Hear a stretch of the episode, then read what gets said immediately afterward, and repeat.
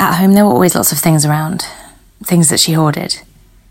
Hundreds of cocktail sticks shaped like swords, shoe boxes stuffed full of the same beaded necklace, things I don't even know the name of, like the plastic straps of flip flops, of which she had dozens.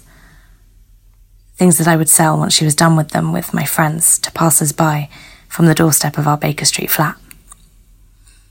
I didn't know what was just stuff and what would be art, or probably that any of it ever would be art.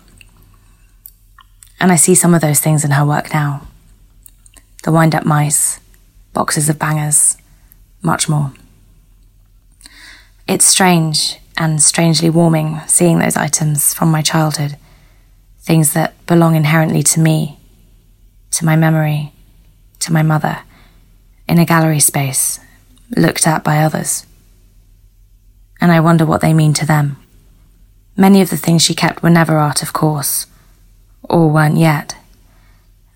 My mum made other things too. She made everything. She made me a bike out of old scraps. I don't know where she found these things. She made me a doll for my birthday once, dressed in the fabric left over from dresses she'd made for herself. A doll dressed like her in a way. I remember thinking of it like that like it was a weird, scraggly mini Lucia.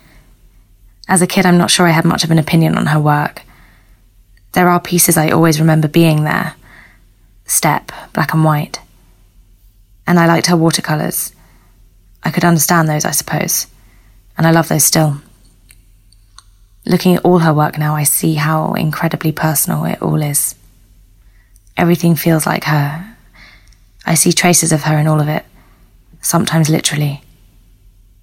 I lose my breath at her fingertips, imprinted on the banister and swing. And I want to jump too, see if I match her now. As time passes, I think I can see her work with better distance. She made a piece called Mischief, and I definitely see that in a lot of her work mischievousness. It makes me laugh. But for me, I also find much of her work quite terrifying, full of dark potential. And I like that. As a kid, I didn't appreciate the things she made me. I just wanted the expensive toys from the adverts. It was all too weird, too embarrassing. But now I'm so grateful.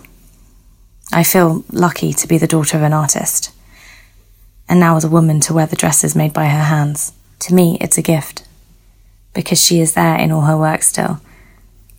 And I can continue to get to know her.